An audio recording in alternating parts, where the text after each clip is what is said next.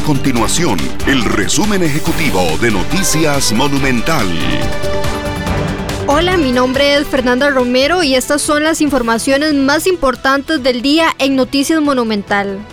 El tipo de cambio del dólar alcanzó su máximo histórico durante este 2021 en ventanilla de bancos comerciales, donde llega a cotizarse en 623 colones y el panorama apunta a que seguirá en aumento.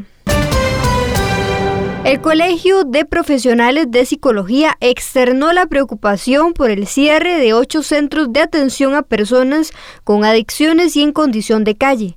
Los centros a manos del Instituto sobre Alcoholismo y Farmacodependencia IAFA dejarían de operar el 30 de abril por recortes presupuestarios. Estas y otras informaciones usted las puede encontrar en nuestro sitio web www.monumental.co.cr. Nuestro compromiso es mantener a Costa Rica informada. Esto fue el resumen ejecutivo de Noticias Monumental.